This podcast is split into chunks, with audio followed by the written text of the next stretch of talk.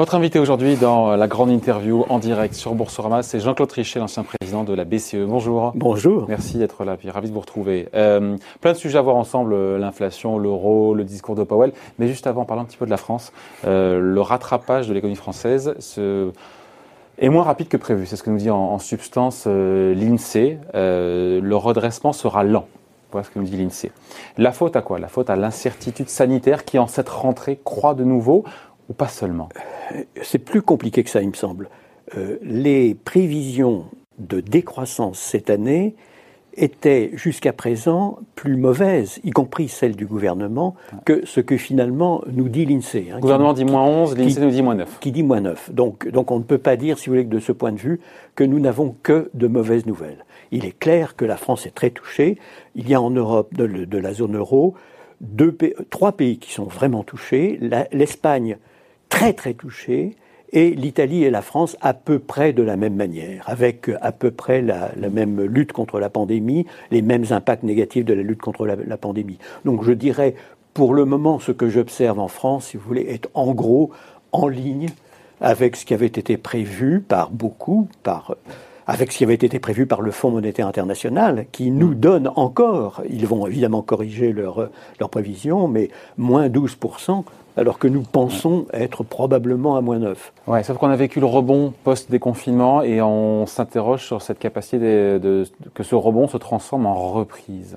Et que finalement, euh, ce graphique que j'aime bien, c'est la prévision du gouverneur de la Banque de France, François Villeroy de Gallo, qui disait voilà, euh, la reprise se dessinera en, en aile d'oiseau. En aile d'oiseau, oui, c'est très poétique.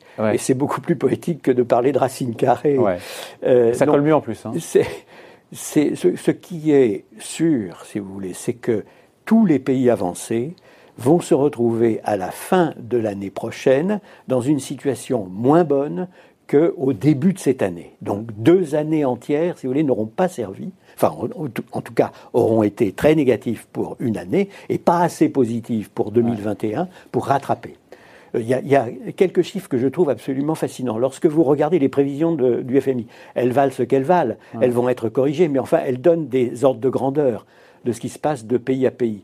Zone euro, on se retrouve à la fin de l'année 2021 à à peu près 4,5% euh, de moins qu'au début de l'année 2020. États-Unis, à peu près à 3,5% de moins qu'au début de l'année 2020. Il y a une différence entre les États-Unis et la zone euro, mais qui n'est pas flagrante. Chine, plus 1% en 2020, mm. plus 8% en 2021, selon le FMI. Et donc vous voyez l'énorme différence que la pandémie opère entre les pays émergents, enfin ce pays émergent en particulier qu'est la Chine, et qui va continuer à croître de manière extrêmement importante sur ces deux années au total en consolidé, et les pays avancés qui, eux, sont tous très touchés, il faut bien le dire.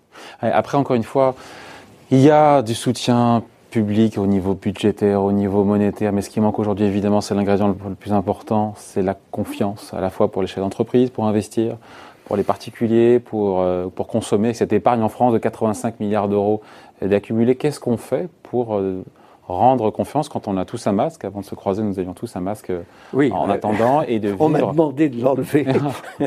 pour mais, je, l'avais jusqu'au seuil, évidemment, de, ce studio. Euh, d'abord, premièrement, regardons ce qui se serait passé si les gouvernements, les institutions européennes et les banques centrales n'avaient pas pris les décisions extraordinaires qu'elles ont prises. À la mesure de ce qu'on a vécu. Hein. Nous serions, évidemment, à la mesure du, risque qui était euh, encouru, à la mesure du drame hmm. euh, global, mondial que nous vivons. Donc ce serait épouvantable. Donc on a à tout le moins préservé, si vous voulez, un certain niveau de confiance relative en dépit du fait que nous avons à faire face à la pire crise depuis la Deuxième Guerre mondiale. C'est une crise qui ne se compare qu'à la crise de, de 29 du siècle passé.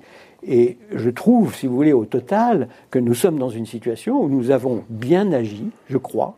On ne peut pas faire plus ou beaucoup plus que ce qui a été fait jusqu'à présent. C'est vrai, maintenant, vraiment. Maintenant, il faut effectivement qu'on ait la reprise, si vous voulez, d'une confiance relative dans la maîtrise de la pandémie, parce que c'est quand même la maîtrise de la pandémie qui commande tout. Et je n'ose pas imaginer ce qui se passerait si on avait une seconde pandémie avec un second virus. Enfin, je ne veux pas être euh, un, prophète de malheur, mais penser qu'on n'avait absolument pas imaginé qu'on pouvait avoir une crise mondiale corrélée dans l'ensemble des pays du monde, ou quasiment corrélée dans l'ensemble des pays du monde, pas paradoxalement en Chine, comme je viens de le dire. On a les moyens, on a les moyens. Alors que c'est en Chine qu'est née la pandémie, évidemment. On a les moyens de reconfiner aujourd'hui avec tout ce qui a été fait déjà en termes de taux d'intérêt, de rachat d'actifs, de dettes, où on n'a plus les moyens. de toute manière, on, les trouvera. c'est la situation sanitaire qui commande tout. Premièrement, c'est clair hein, dans, toutes nos démocraties. Euh, deuxièmement, je pense que ce qu'on sait maintenant sur la pandémie montre qu'on n'a pas besoin de reprocéder à un confinement du type de celui que on a tous vécu et que tous les pays européens pratiquement ont vécu. Euh, au total, si vous voulez, il me semble que les mesures qui ont été prises sont de nature progressivement à consolider la confiance. Donc je fais le pari que la confiance va se consolider. Après tout, nous sommes peut-être à moins 9% cette année. On pensait qu'on pouvait être à moins 12, y compris le mm. gouvernement. Donc, vous voyez, il n'y a pas que des éléments négatifs dans la réaction euh, de, l'ensemble de nos concitoyens, de l'ensemble des entités économiques, des agents mm. économiques, des entreprises. Et donc, euh, on voit aussi, ça c'est un point très important, que la pandémie, euh, l'un des paradigmes de la pandémie, le changement de paradigme, c'est que vous avez ceux qui bénéficient énormément de cette crise et ceux qui sont dramatiquement touchés par la crise. Sectoriellement. Tout ce qui est sectoriellement, tout ce qui est euh, plateforme digitale en bénéficie de manière inimaginable. Tous ceux qui sont en avance euh, sur le plan de la digitalisation de leurs entreprises, de leurs entités, euh, ont un avantage compétitif considérable dans les conditions que nous connaissons actuellement. D'autres malheureusement, sont énormément touchés, notamment euh, évidemment l'hôtellerie, la restauration, mais je pense particulièrement à euh, l'industrie aérospatiale, l'industrie aéronautique, euh, qui est un des points forts de l'Europe et de la France, et, qui est extrêmement touché. Donc, de ce point de vue-là, le, changement sectoriel est monumental. On sera d'ailleurs euh, aux rencontres économiques d'Aix-en-Provence euh, ce week-end et on interviewera justement le patron d'ADP, Augustin Romanet, ADP, et aussi le président de Safran. Donc, c'est des secteurs, on aura justement, ça sera intéressant. Juste, euh, après, on rentre sur l'inflation, l'euro et tout. Quel est votre état d'esprit, justement, cette rentrée, Jean-Claude Trichet avec cette recrudescence de cas de Covid, pas encore trop de pression au niveau des hôpitaux, avec un nombre de morts qui augmente très légèrement, mais qui reste quand même pour le coup fait, même si on déplore chaque mort évidemment. Euh, quel est votre état d'esprit? On parle de confiance, voilà. Dans quel moi, je m'en remets euh, totalement évidemment euh, aux scientifiques et à ceux qui analysent en permanence le phénomène que nous avons sous les yeux. On voit à quel point la science d'ailleurs est modeste et doit être modeste, puisqu'on a encore du mal à comprendre exactement comment s'opère la contagion au total, si vous voulez, il me semble qu'on a fait tellement de progrès en ce qui concerne quand même la généralisation des mesures dites barrières, qu'on a fait de considérables progrès dans la, euh, les tests. Moi-même, j'ai été testé finalement au cours de, la dernière période trois fois. Donc, euh, on, a négatif, négatif à chaque négatif fois. à chaque fois, oui. Euh, donc, on, on, a bien des éléments qui permettent de penser qu'on est beaucoup mieux armé qu'on ne l'était auparavant. On va voir il faut rester très modeste de toute manière. Euh, les, meilleurs médecins restent modestes. Donc on est dans l'incertitude la plus totale, ce qui pour un agent économique, qu'il soit particulier ou entreprise, est terrible. Il faut naviguer dans le brouillard, tenir la barre dans le brouillard. On, est dans une assez grande incertitude, mais comme je le disais, on a quand même fait pas mal de progrès, non seulement dans la compréhension du phénomène, mais aussi hmm. dans la lutte contre le phénomène, y compris dans les tests. Alors un petit mot de l'inflation, parce que l'inflation négative en zone euro pour la première fois euh, depuis 4 ans, recule au mois d'août. Alors c'est le mois d'août, prix à la consommation en baisse de 0,2. On se dit quoi? On se dit euh, pas d'affolement, pas d'emballement, parce que euh, voilà, il y a cette crise, voilà, c'est transitoire, ou on se dit un point de vigilance parce que parfois le, le transitoire peut être durable? La prévision de la Banque Centrale Européenne, qui va reprendre toutes ces prévisions de croissance, de projection de croissance aujourd'hui, et d'inflation naturellement, euh, et je crois que c'est très important de voir exactement comment ils analysent eux-mêmes la situation. Euh, au total, n'oublions pas qu'en moyenne pour cette année, la projection d'inflation était plus 0,3%. Mm, mm. Donc on a euh, une Banque Centrale Européenne qui sait, sait depuis un moment qu'effectivement l'inflation va être extrêmement basse et, très éloignée de ce qui est son objectif. ça complique la tâche de la BCE Évidemment, ça complique la enfin, le fait que l'inflation soit faible complique la tâche de toutes les banques centrales. Elle crée, si vous voulez, un élément de risque supplémentaire euh, pour la matérialisation d'une déflation qui serait vraiment dramatique. Elle crée un élément de risque supplémentaire parce qu'elle oblige les taux d'intérêt à être extraordinairement bas, sinon négatifs. Et donc là aussi, on a euh, tout un élément, si vous voulez, d'action euh, dans la panoplie des banques centrales qui n'existe pas ou plus du tout. Et, ce, dans la quasi-totalité des grands pays avancés. Donc c'est un très très gros problème.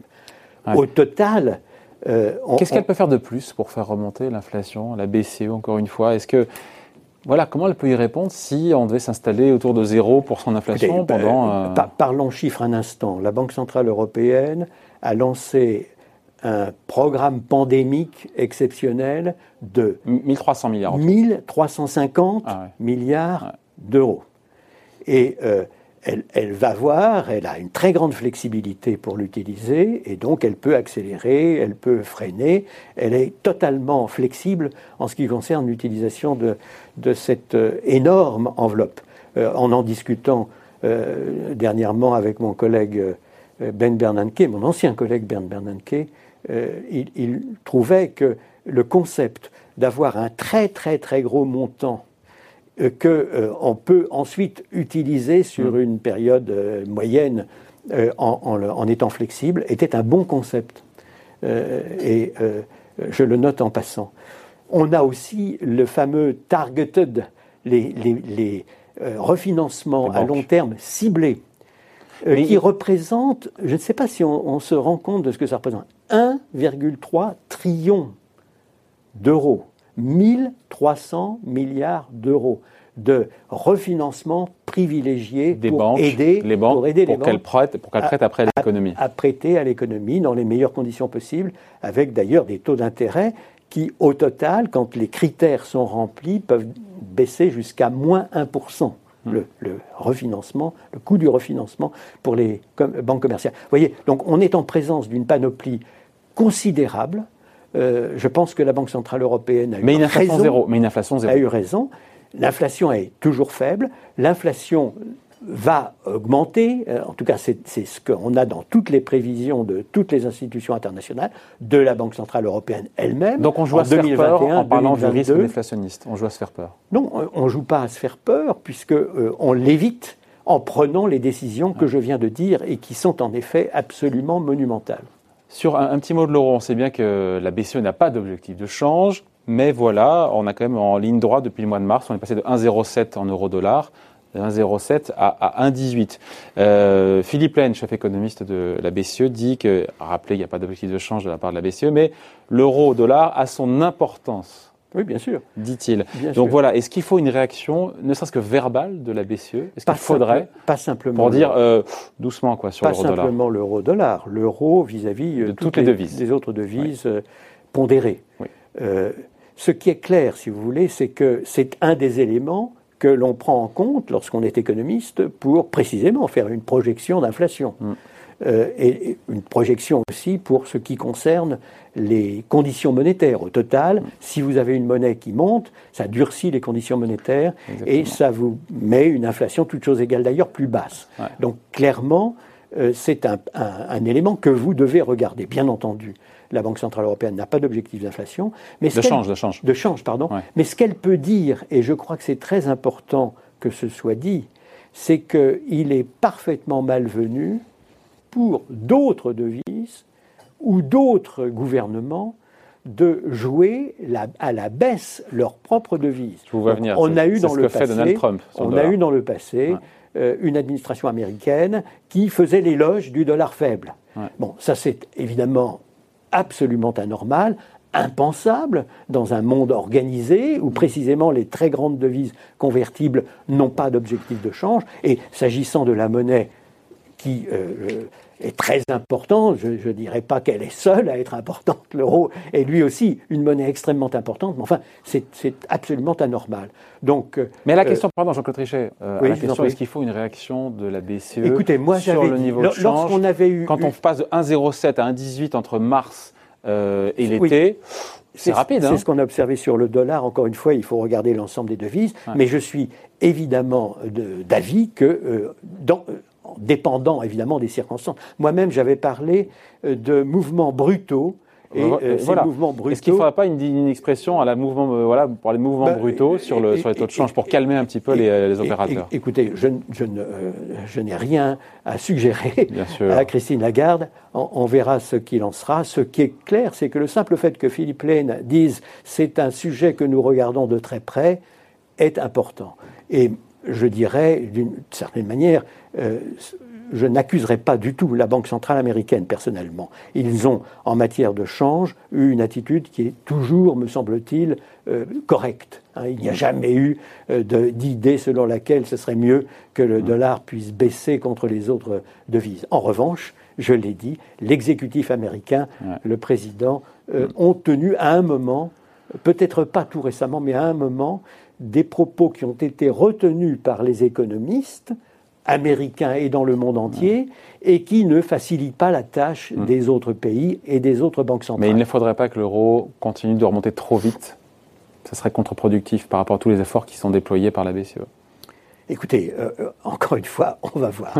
Bien malin qui peut dire euh, comment vont évoluer les marchés d'échange. Ce qui est clair, c'est que ça ne va pas dans le sens de la politique qui est poursuivie, qui consiste à avoir une inflation en ligne avec la définition de la stabilité des prix, et bien entendu à avoir euh, euh, une croissance euh, aussi robuste que possible. L'objectif, c'est 2% des deux côtés de l'Atlantique, si je ne me trompe pas. et on a eu ce discours il y a une dizaine de jours de Jérôme Powell lors du symposium de Jackson Hole, qui était évidemment en visioconférence cette année sur l'inflation. Alors certains ont dit, oh là là, incroyable, il est prêt à tolérer pendant quelques temps, un certain temps, une inflation supérieure à 2%. Tout le monde s'est dit oui, message accommodant, signal accommodant, mais pour le commun des mortels, là, on parle aujourd'hui d'inflation quasi nulle, euh, même aux États-Unis, ils sont à 0,5, 0,7, voilà, on est largement en dessous de 1. Non, mais s'exciter, parler d'inflation de 2%, c'est pas un peu, euh, pas anachronique, mais décalé par rapport à la réalité aujourd'hui? Non, je ne crois pas. Je ne crois pas du tout que ce soit décalé, au contraire, si je puis dire. Moi, on en est loin. En zone euro, une année, en 10 ans, on a connu une année à, à 2% d'inflation. C'était, je crois, 2018 de mémoire. Je parle sous votre contrôle. Oui, c'est vrai, c'est vrai que c'est très difficile, et c'est très difficile depuis la dernière crise. Hein. Avant la moi-même, quand j'ai quitté la Banque centrale européenne, on avait une moyenne depuis la création de l'euro, donc c'était fin 2011, une moyenne depuis la création de l'euro qui était aux alentours de 2%, 1,95%. Et donc, euh, ça avait été au-dessus de 2 pendant la moitié du temps et en dessous de 2 pendant l'autre moitié du temps. On était pratiquement en ligne avec euh, notre définition, moins de 2, mais proche de 2.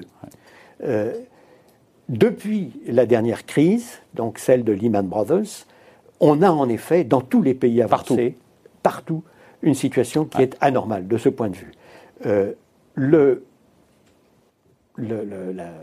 Jay Powell a décidé, si vous voulez, de donner une certaine coloration à la manière dont il va suivre les 2%, donc en disant on peut très bien, dans une période de moyen terme, être au-dessus de 2 de manière persistante. Bah avec dans l'idée de compenser les périodes où on était en dessous de 2, et donc d'avoir une sorte de moyenne flexible qui serait, alors il n'a pas donné d'autres précisions sur le concept même de moyenne flexible, mais ce, ce, dont je suis personnellement, je dois dire, très content, c'est qu'il n'est pas touché aux 2%, parce que vous avez toujours de bons apôtres qui disent pourquoi ne pas être à 0 ou à 1 ça vous permettrait d'être moins accommodant dans votre politique monétaire si vous étiez moins ambitieux en ce qui concerne l'inflation. Et puis d'autres, vous vous souvenez, dans le passé, avaient dit 4%, 4% ce serait mieux. Donc au total, euh, c'est à mon avis excellent que la Fédérale Réserve ait dit je maintiens la référence à 2%, qui, je le signale, vous avez mentionné la Banque Centrale Européenne, vous avez mille fois raison, elle était la première d'ailleurs à mentionner les 2%, mais euh, on a la même référence chiffrée au Japon, et la même référence chiffrée en Grande-Bretagne. Donc les quatre, les, grands pays, si vous voulez, qui euh, sont dans la situation d'être les monnaies des droits de tirage spéciaux, les monnaies qui sont dans le panier des droits de tirage spéciaux, ont la même référence en ce qui concerne l'inflation, 2%. Et je discutais dernièrement avec l'ancien gouverneur de la Banque centrale de Chine, qui me dit lui-même, implicitement et explicitement, 2% est une référence importante aussi pour la Chine. Or, comme vous le savez, le renminbi est la cinquième monnaie qui est dans le panier des droits de tirage spéciaux. Donc il y a là une convergence de euh, concepts, si vous voulez, entre les différentes grandes banques centrales du monde qui me paraît très intéressant et je suis content, je dois dire, que cette référence ait été maintenue. Oui, mais ce que nous dit en même temps euh, Jeff Powell, euh, patron de la Fed, c'est que l'inflation, alors je le dis avec mes mots, mais est devenue maintenant une variable secondaire, en tout cas moins prépondérante que, que l'emploi, et que l'inflation, en gros, il nous dit, ne sera peut-être plus un problème pendant un plus le problème bah, principal pendant, pendant un moment, puisque la priorité, c'est l'emploi. Il ne l'a pas dit comme ça. Mais objectivement, on sait que l'inflation n'est plus le problème principal, puisque la lutte contre la déflation possible, la lutte contre la matérialisation du risque de déflation, la lutte contre une inflation trop faible qui ne permet pas d'avoir des taux d'intérêt suffisamment importants nominal, tout ça, ça fait partie du paysage dans tous les pays avancés, sauf peut-être un peu l'Angleterre qui est un cas spécial avec le Brexit. Mais euh, au total, si vous voulez, ce que euh, J. Paul a dit, me semble-t-il, de manière assez claire, c'est un, nous maintenons les 2%, mais nous allons les analyser flexiblement en moyenne, sur moyen terme. Et deuxièmement, dans l'arbitrage implicite que nous faisons en permanence entre le maintien de la stabilité des prix d'un côté et euh, une économie florissante avec création d'emplois de l'autre, nous pouvons en effet modifier notre arbitrage. Dans le passé, nous procédions, c'est implicitement. C'est parce que ce lien existait, ce lien entre. Nous procédions à des hausses de taux d'intérêt ahead of the curve, euh, préventives. Et euh, c'est ce que nous avons fait jusqu'à présent, y compris dans la période la plus récente. maintenant, nous serons plus précautionneux en ce qui concerne les hausses de taux d'intérêt préventive, ou, d'une manière plus générale d'ailleurs, une politique monétaire moins accommodante préventive. Jean-Claude Trichet, euh, ce que nous dit un petit peu la Fed, c'est qu'elle prend acte que post-crise des subprimes, le lien qu'on a tous appris, c'est la courbe de, de Philips, c'est ça, Philips. Le lien entre emploi et inflation, depuis 10 ans, ne fonctionne plus. Et la Fed, quelque part, en prend acte. Oui, alors toutes les banques centrales sont obligées d'en prendre acte, bien entendu. Et le problème euh, euh, très important que nous avons tous, c'est que, et je l'ai déjà dit euh, lors d'un dialogue avec vous, euh, dans tous les pays avancés, même lorsqu'ils ont le plein emploi, lorsqu'ils atteignent le plein emploi, ce qui a été le cas malheureusement pas de notre propre pays, mais États-Unis, Japon, Allemagne, Pays-Bas, euh, un certain nombre d'autres pays, y compris par exemple des pays qui ne sont pas dans la zone euro, nous avons là un phénomène qui est nouveau il n'y a pas de tendance à la hausse nominale des traitements et salaires, il n'y a pas de tendance à la hausse nominale des coûts unitaires de production, et donc l'un des éléments, l'un des paramètres fondamentaux pour l'inflation, et Dieu sait que pour les banques centrales c'est important. C'est ce qui leur permet d'en faire plus. Est, misérable, disons. C'est pour ça qu'elles peuvent faire tout ce qu'elles font aujourd'hui. Il y a des tas de raisons. Les économistes analysent des tas de raisons pour, euh, pour expliquer ce phénomène, la globalisation, la, technologie. Euh, le, oui, la démographie joue un rôle. À l'évidence, il y a aussi des phénomènes de nature sociopolitique. Alors comprenez-moi bien, je ne recommande pas en France qu'on augmente les salaires, parce que la France a un chômage de masse avant la pandémie, pendant la pandémie c'est encore pire naturellement, mais elle, a toujours été, depuis fort longtemps, dans une situation de défaut de compétitivité, défaut relatif de compétitivité, certainement quand on nous compare aux pays euh, de la zone euro comme l'Allemagne ou les Pays-Bas ou l'Autriche. Donc il y a là pour nous un problème qu'il faut mettre de côté. Le problème de la compétitivité, de la création d'emplois est absolument fondamental pour nous. Pour les pays qui, même en plein emploi, n'ont pas d'augmentation substantielle des coûts unitaires de production, pas d'augmentation substantielle euh, des euh, salaires, des traitements et salaires, comme États-Unis, Japon ou Allemagne, là il y a une anomalie. Et cette anomalie est grave pour toutes les banques centrales du monde, puisqu'elle les oblige à être très accommodantes. Elle est particulièrement grave en Europe parce que, comme je vous l'ai déjà dit, l'Allemagne, les Pays-Bas, disons pour simplifier, ont une inflation nationale qui est le plafond des autres inflations nationales. Parce que si on a une inflation supérieure à celle des pays les plus compétitifs, alors on perd de la compétitivité en relatif, En relatif. Encore plus. En Mais juste, euh, il nous reste quelques instants, Jean-Claude Trichet. Euh, ce move de la Fed, euh, est-ce que ça contraint la BCE aussi à prendre position sur cette question de l'inflation à 2%, de pouvoir tolérer pendant un certain temps de dépasser ce seuil, même si on en est loin aujourd'hui. C'est vrai que pour le commun des mortels, se poser ces questions-là, ça paraît un peu loin. Quoi, ben, comme je vous le disais, euh, quand j'étais président de la Banque Centrale Européenne, à Berlin, en 2011, je disais, nous avons une inflation moyenne depuis la création de l'euro qui est à, aux alentours de 1,95%. Deux moins. 2 moins epsilon. Et euh, j'en étais fier. Or, ça voulait dire que je faisais la moyenne de l'inflation, qui était de temps en temps au-dessus de 2 et de temps en temps en dessous de 2. À vrai dire, j'ajoutais, c'est mieux que ce que l'on avait avant, mm. suivez mon regard, avec les monnaies nationales, mm. y compris le Deutschmark. Donc, au total, si vous voulez, l'idée selon laquelle on peut analyser l'inflation en Europe sur une base de moyen terme, on a toujours dit qu'on analysait les choses à moyen terme et euh, sur la base d'une sorte de moyenne, c'est assez naturel, je dirais. Hein. Je n'en dis pas plus. Et bien entendu, les, discussions qui sont en cours sont très importantes. Est-ce qu'il faut substituer l'inflation, comme on dit dans le jargon, le noyau central de l'inflation ou l'inflation apparente euh, on, suit en principe l'inflation apparente en Europe et pas euh, l'inflation noyau, si je puis dire. Est-ce que ceci doit changer Peut-être, c'est à vérifier. Euh, est-ce qu'on doit. Il y a d'autres éléments, par exemple la prise en compte d'autres éléments d'inflation qui ne sont pas pris en compte actuellement dans les indicateurs d'inflation? Peut-être. Il y a beaucoup d'éléments. Pour ce qui concerne l'élément essentiel qui est l'arbitrage entre la stabilité des prix d'un côté et les autres objectifs économiques de l'autre, comme vous le savez, on a un article euh, dans le traité, l'article 127, qui dit sans préjudice du mandat premier d'inflation, sous-entendu, si vous atteignez aisément votre mandat premier de stabilité des prix, vous devez soutenir les autres éléments de politique économique de l'Union européenne. Donc, euh, même si la présentation n'est pas la même, euh, je dois dire qu'on a là un élément euh, sur lequel la Banque centrale et l'ensemble, disons, des exécutifs européens, des institutions européennes peuvent s'appuyer. C'est un élément qui est dans le traité et c'est la raison pour laquelle, évidemment, je ne suggérerais certainement pas un changement du traité. Oui, on a compris, on a compris. Euh, dernier, vraiment, en 20 secondes, euh, la Fed refuse toujours les taux négatifs euh, de la BCE, comme la BCE le pratique. vous le comprenez? Vous n'annoncez pas à l'avance les taux négatifs. Si la Fed décide un jour d'avoir des taux négatifs, elle le dira au moment où elle prend la décision.